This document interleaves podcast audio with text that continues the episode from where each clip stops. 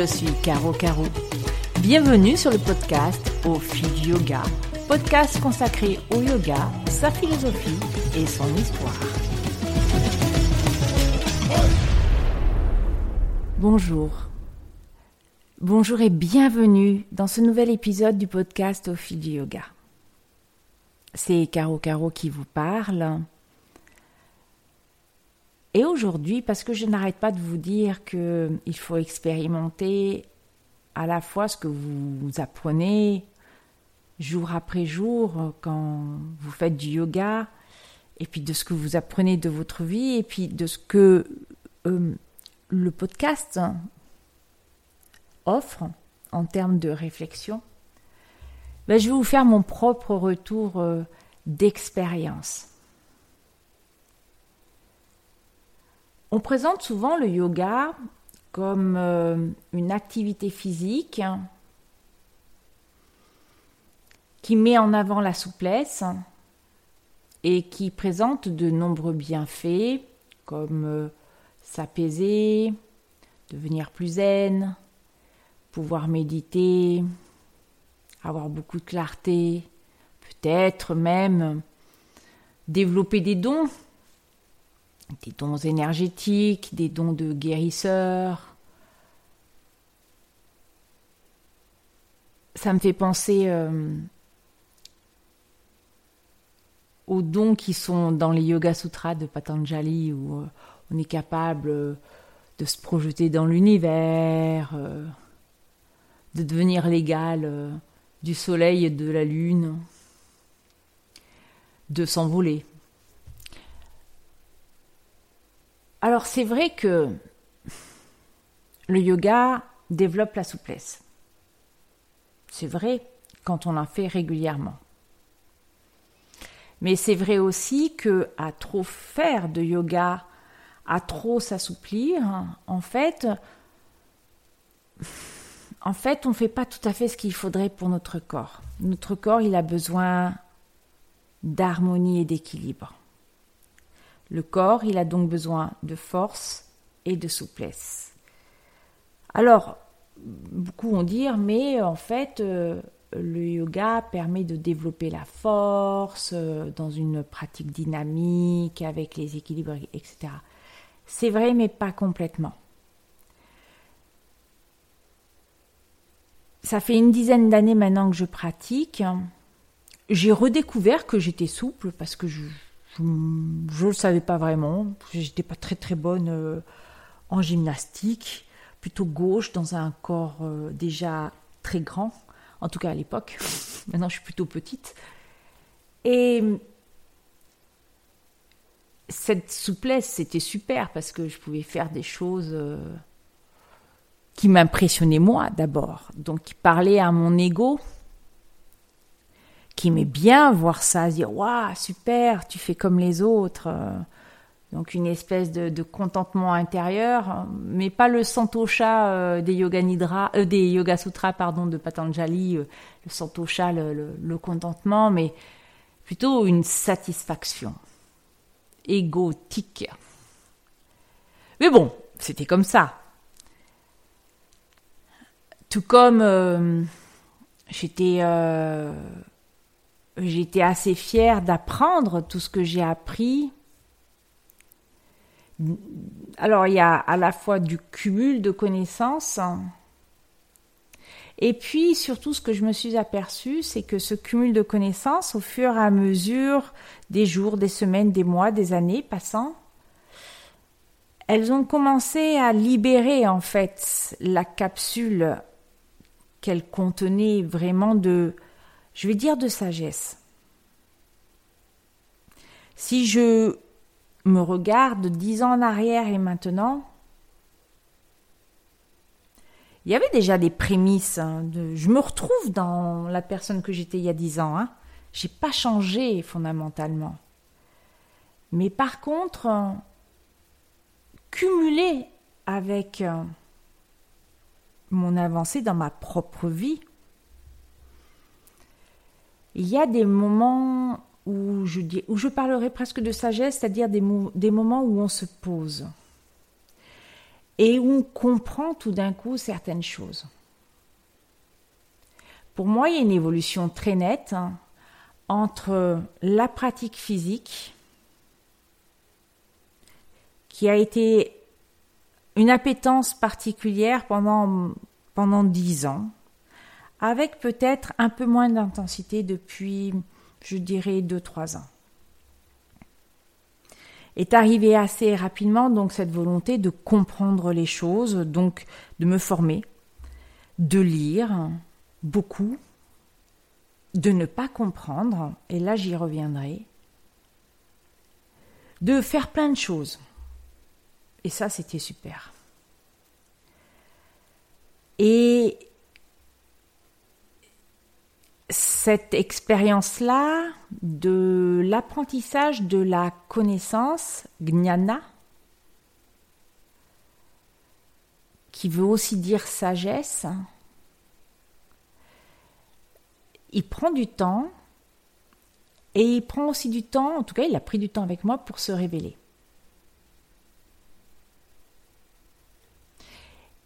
Et est apparu beaucoup plus tard alors, il y a déjà eu le yoga nidra, pour lequel j'ai euh, j'ai une affection très particulière.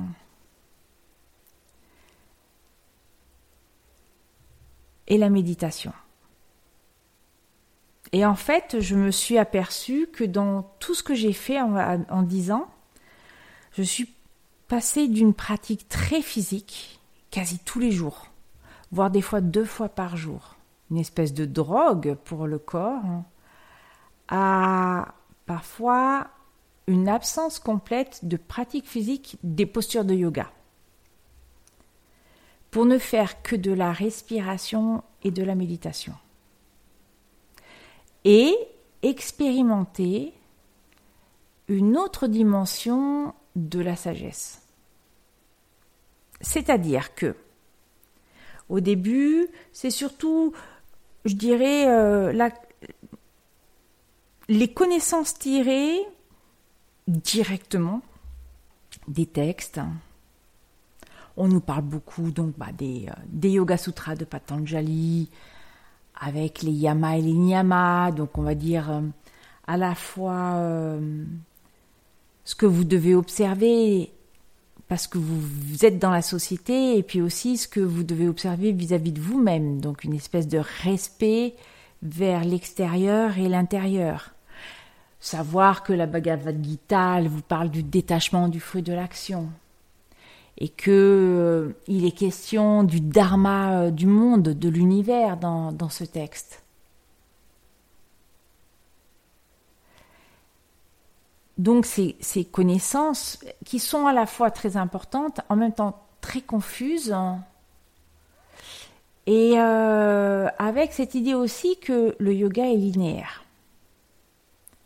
Donc on a une pratique physique qui est de plus en plus, euh, parce qu'elle est répétée, elle est de plus en plus avancée, c'est-à-dire que on va aller chercher des postures de plus en plus compliquées, à la fois pour éprouver l'intensité, pour éprouver son corps, pour éprouver son mental, et puis progressivement en même temps, un vrai lâcher-prise du mental. Ceux qui me connaissent vont dire La Caro, tu exagères. Tu parles de lâcher-prise du mental, tu n'arrêtes pas de faire des choses. Alors c'est vrai. C'est vrai quand on me dit, mais Caro, tu fais beaucoup de choses. Je fais beaucoup de choses, c'est ma nature. J'ai une nature qui a beaucoup d'énergie. Et cette nature, jusqu'à jusqu'à assez récemment, je ne savais pas trop comment je pouvais la qualifier. Souvent d'ailleurs, quand vous parlez à des profs de yoga, ils vous disent Ah oui, j'ai senti cet appel, euh, j'avais envie d'enseigner, de partager. Bien sûr, moi aussi, mais je trouvais, en tout cas pour moi, que c'était un peu court comme explication parce que à ce moment-là, tout le monde peut partager. On veut tous partager, alors peut-être pas avec tout le monde, mais on a tous ce besoin d'offrir l'expérience qu'on a soi-même rencontrée à d'autres personnes. Et je me suis dit, mais qu'est-ce qui te caractérise? Donc là, on est en train de parler du, alors, du dharma au sens euh, hindouiste, euh, c'est-à-dire la loi, qu'est-ce qui vous régit, qu'est-ce qui nous, qu'est-ce qui me régit? Parce que le dharma en bouddhisme, c'est pas ça. Enfin, c'est pas tout à fait ça. Le dharma en bouddhisme, c'est en fait, c'est les, ce sont les paroles de Bouddha. Ce sont les grands textes euh, du, du canon Pali. Et alors là, je me suis demandé, non, ben, en fait, c'est pas partagé, c'est pas ça. C'est pas ça mon dharma dans le yoga. Et il a fallu que je fasse une incursion, plus qu'une incursion, en fait, je suis en train de plonger complètement dans le, dans le bouddhisme pour en fait vraiment comprendre. Et c'est que maintenant, en fait, que je fais les liens avec tout ce que j'ai appris par ailleurs. Donc, c'est pas une question d'hyperactivité. Euh, je suis plutôt quelqu'un, en fait, de très maternant. Me conduit un peu comme une mère. Donc, une mère, ça prend soin. Une mère, ça conduit. Une mère, ça instruit. Ça a aussi des, effets. Des fois, vous allez me dire euh, des côtés négatifs, mais on va pas en parler. Donc, il y avait, a eu ce dharma et, l'abandon progressif euh, d'une pratique très régulière. Alors, qu'on soit bien d'accord, et puis vous avez déjà écouté d'autres podcasts à ce sujet, J'adore faire des postures avancées pour plein de raisons.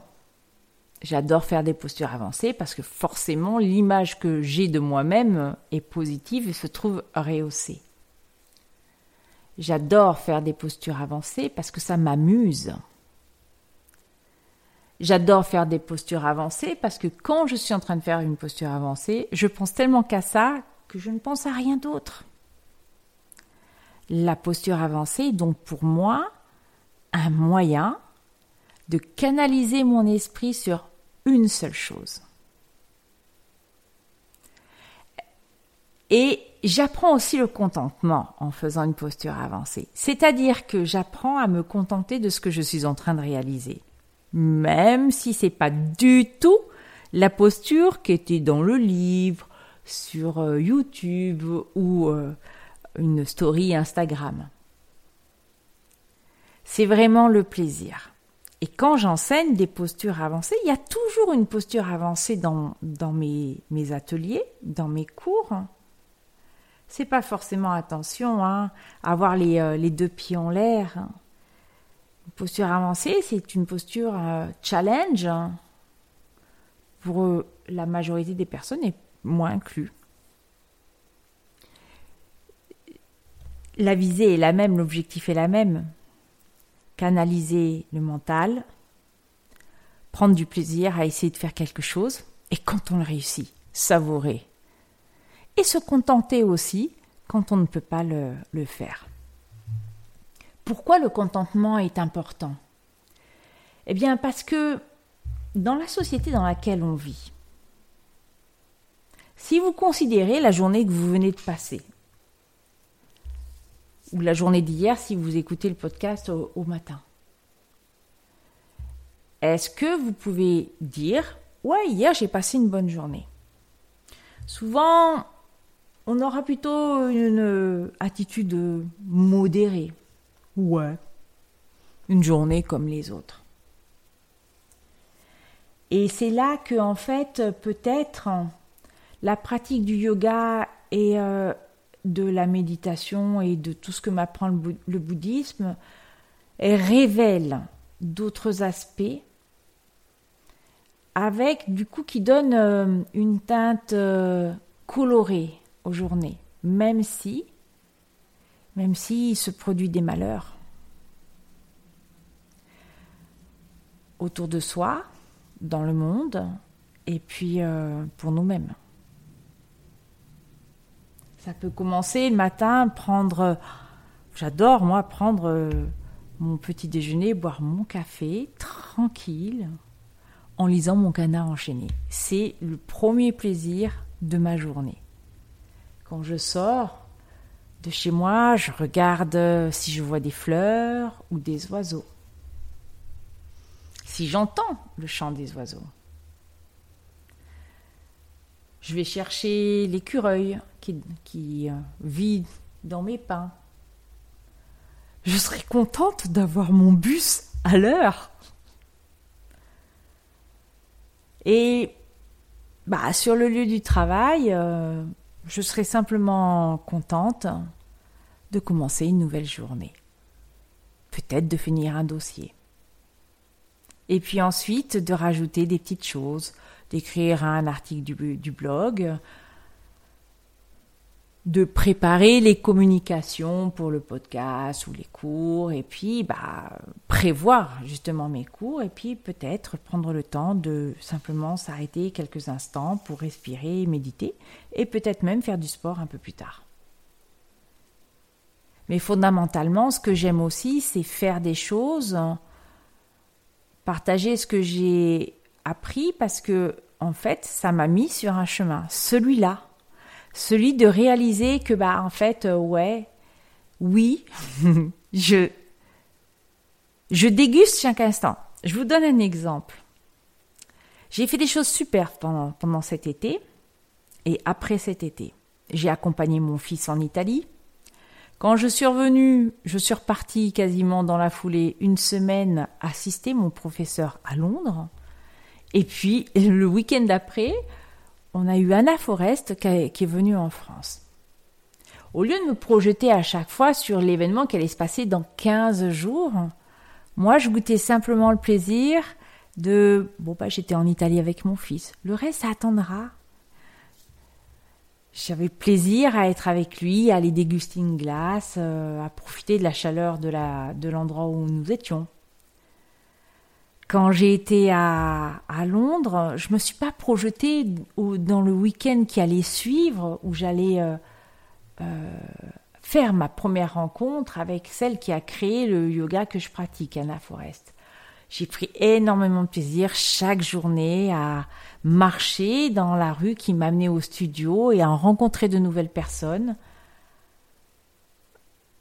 à essayer de me faire comprendre du mieux possible, à partager.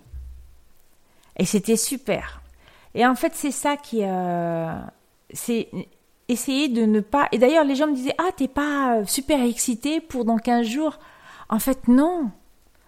Je, je me projette pas aussi loin. C'est dans mon calendrier parce que je suis quelqu'un qui a un calendrier qui remplit ce calendrier, ça oui. Mais là, je suis à cet endroit-là et je profite de cet endroit-là, comme je profite quand je suis à la maison avec mon mari, on est tranquille. Le contentement. C'est ça que m'a beaucoup appris le, le yoga. Je l'avais déjà, mais je pense qu'il s'est affiné avec la pratique. Et surtout, c'est une grande leçon parce que quand vous êtes pratiquant de yoga, il peut avoir de la frustration à ne pas réussir une posture, à ne pas réussir à s'asseoir pour méditer ou à réaliser un yoga nidra. J'adore les yoga nidra, je vous l'ai dit. Pour autant, ça fait déjà euh, une bonne année quasiment que je n'en ai pas fait. Pourquoi? Eh bien parce que il y a quelque chose qui bloque, qui fait que je n'entre pas et je le sais dans le yoga nidra. En tout cas, dans un yoga nidra guidé. Parce qu'il se trouve que du coup, j'ai développé, et parfois à mon corps défendant, une facilité trop déconcertante à faire certains yoga nidra lors des pleines lunes. Ce qui, fait des ce qui fait des journées et des nuits très remplies. Je sais qu'on dit que le yoga nidra repose, mais quand les yoga nidra sont très intenses, à la fin de la journée, parfois on est fatigué. On peut aussi se tromper, et c'était là aussi où je voulais en venir. On peut se tromper dans bah, dans le chemin qu'on a pris en fait. Se rendre compte que là, bah, le chemin il s'arrête. C'est une voie sans issue. Et qu'il va falloir retourner en arrière pour emprunter euh, une autre direction.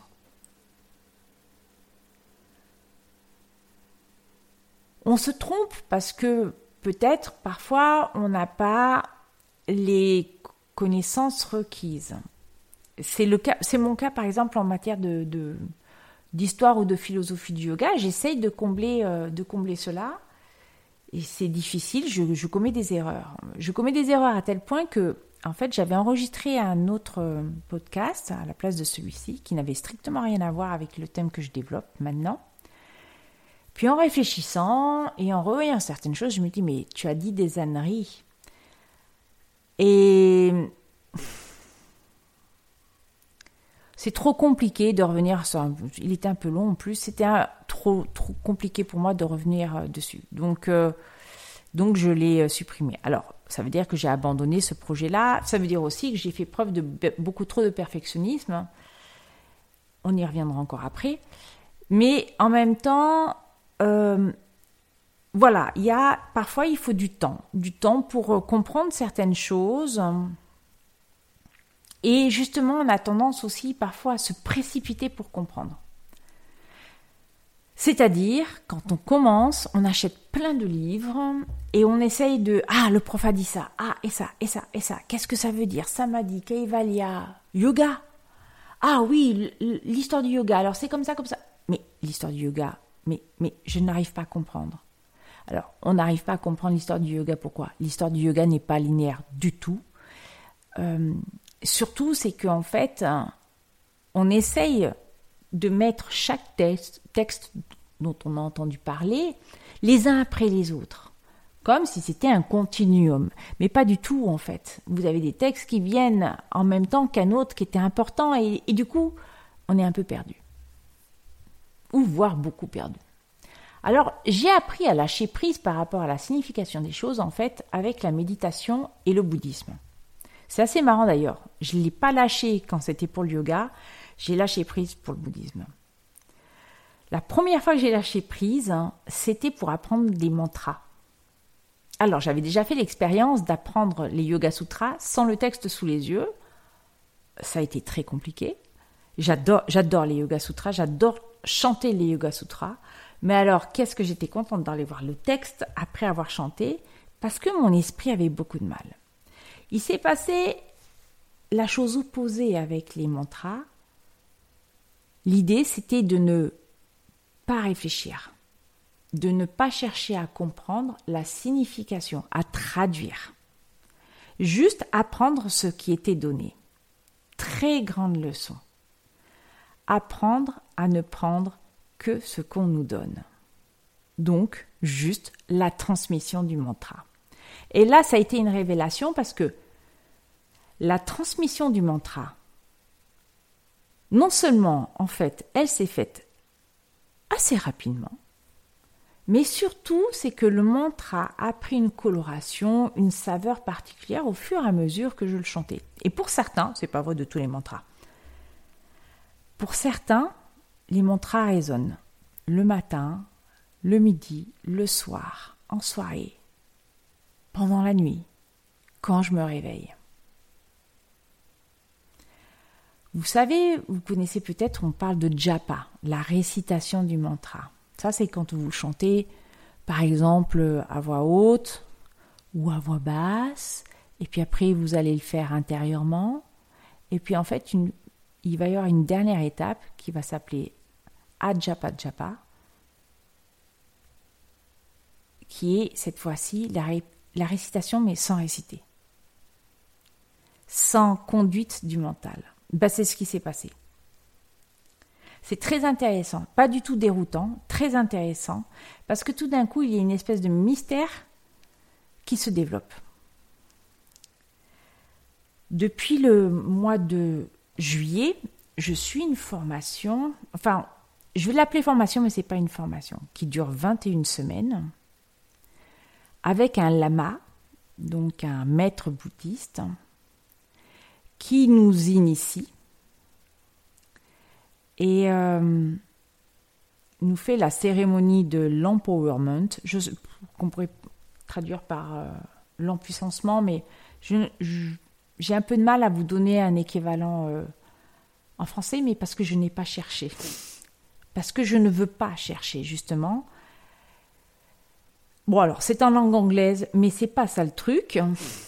C'est que, en fait, on passe de. On, a l'initiation sur cinq déité bouddhiste, avec le mantra et toute la sadhana, donc la pratique, qui ressemble beaucoup en fait à une cérémonie, à une prière, pour euh, cette déité en particulier, qui demande un effort, euh, un effort, un véritable effort, parce qu'il y a des visualisations, il y a des offrandes par, par des gestes, avec des mandalas visuels, et en fait, je me suis retrouvée dans la situation de quelqu'un qui ne connaissait pas grand-chose, voire quasiment rien. Quand vous étudiez par exemple le Bouddha médecine, il y a plein de notions qui apparaissent.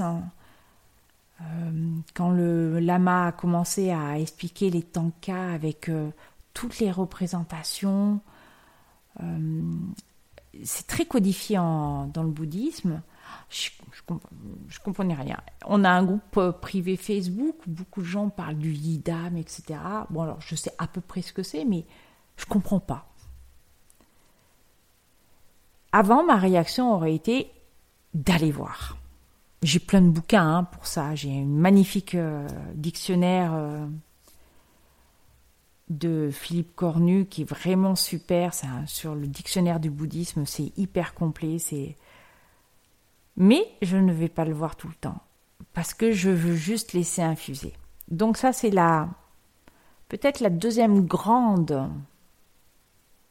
leçon en fait de, de ce parcours, c'est laisser infuser, santosha, laisser infuser, donc être dans le moment présent. Lâcher ce mental. Je vous ai dit aussi que parfois le chemin il pouvait être euh, désagréable. C'est le cas par exemple sur les méditations, quand vous commencez à faire des méditations un peu poussées. Ou par exemple, euh, là actuellement nous travaillons, enfin ça fait déjà quelques mois, sur les... Mais sans vraiment dire, ah oui, on va faire une méditation là-dessus, mais c'est sous-jacent sur les aversions et... Euh, et ce qu'on n'aime pas. Et c'est très intéressant, parce que souvent ce qu'on voit apparaître, c'est l'ego. Ce fameux ego, celui dont on nous rebat tout le temps les oreilles, celui qui empêche le fameux soi, l'atman, de se fondre avec le brahman, l'univers. Ce soi qui devient non-soi euh, en bouddhisme. Mais voyez-vous, j'ai pas encore regardé ce que ça signifiait vraiment. J'expérimente. Et c'est à ça que je voudrais vous inviter en fait. Je voudrais vous inviter à expérimenter et à vous planter, à vous tromper, et puis à apprécier quand vous vous trompez, mais bien entendu aussi quand vous trouvez votre chemin. Parce que, ou, la réponse à quelque chose. Parce qu'en fait, c'est ça le yoga. Bien sûr que c'est euh, une façon, puisque je, vous le dis souvent, euh, c'est une euh, le yoga est lié au sankhya, donc c'est vraiment l'idée de faire cesser les souffrances, puisque de toute façon on cherche Kaivalya, la grande libération, à la fin des Yoga Sutras de Patanjali. Dans le bouddhisme d'ailleurs, c'est la même chose. L'idée, c'est de devenir un être éveillé, un Bouddha, et puis donc de ne plus connaître les souffrances, la souffrance et ses causes, et d'être dans la joie, l'équanimité, et d'arrêter la réincarnation, le cycle des renaissances. Ça, c'est le grand but. Mais bon, l'ego, il existe. Hein. Et le soi, bah, des fois, euh, se confond avec l'ego, et des fois non. Donc quand on se trompe, bah, souvent c'est l'ego qui apparaît vraiment. Et puis il y a ce fameux soi qui apparaît. C'est quelque chose d'assez euh, éternel, lumineux, qui irradie, qui est vaste, qui est calme, qui est une joie profonde, mais pas une joie extatique. Ou plutôt, ça pourrait être extatique, mais c'est pas une joie qui se manifeste de façon bruyante. C'est à ça que je vous invite. Quel que soit votre niveau de réalisation des postures de yoga. Et la première chose que vous pouvez faire, c'est quand vous êtes sur le tapis, en train de faire une posture, même une salutation au soleil. Voyez-vous, êtes-vous dans le contentement? Êtes-vous dans la joie, dans la souffrance? Pourquoi? Et si vous faisiez un pas en arrière, qu'est-ce que ça pourrait être? Qu'est-ce que ça pourrait vous faire? Et est-ce que vous avez vraiment besoin de comprendre certaines choses, mais plutôt laisser infuser tout doucement? C'est pour ça que, en fait, euh, faire des formations, c'est super. On apprend plein de choses. J'adore ça. Et en même temps, il y a un moment, faut plus en faire. Il y a un juste milieu. En fait, toute cette histoire, c'est une question de juste milieu. Alors j'espère que mon retour d'expérience sur le yoga, sur la méditation, même si j'en ai pas beaucoup parlé, mais en fait, bouddhisme égale méditation, c'est l'essentiel du bouddhisme, c'est la méditation.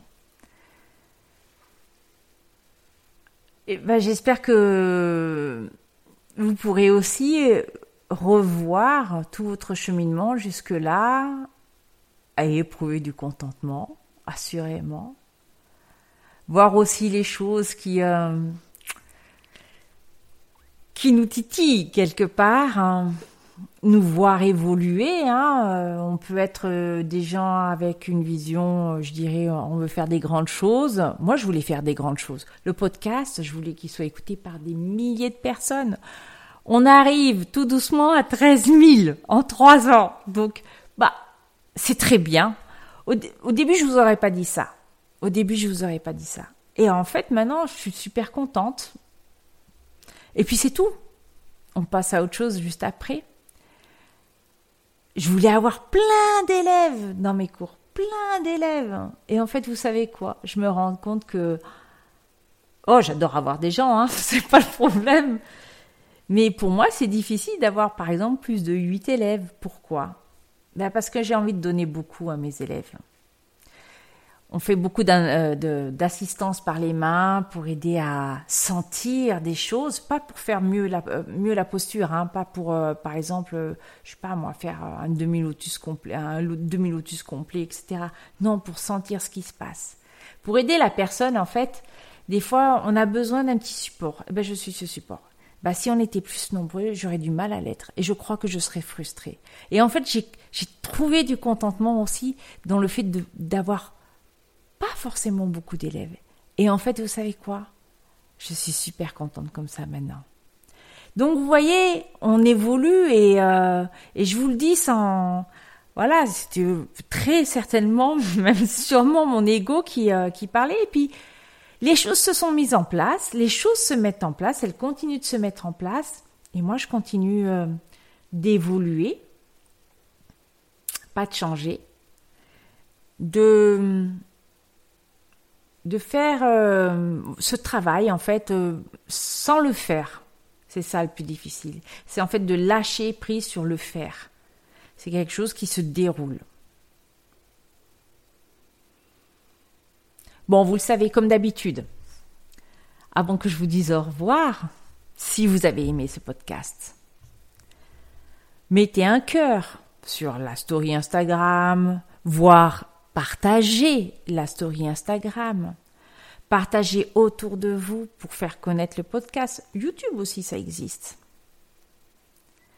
Et puis, vous pouvez nous écrire sur au fil du yoga pour nous dire si vous avez aimé, pas aimé, mais bon, quand on n'aime pas, c'est vrai qu'on a du mal à recevoir euh, les avis négatifs. Et puis, euh, et puis, donnez-moi des thèmes. Ça, ça serait euh, le top. Merci beaucoup et passez tous une super excellente journée et à très bientôt.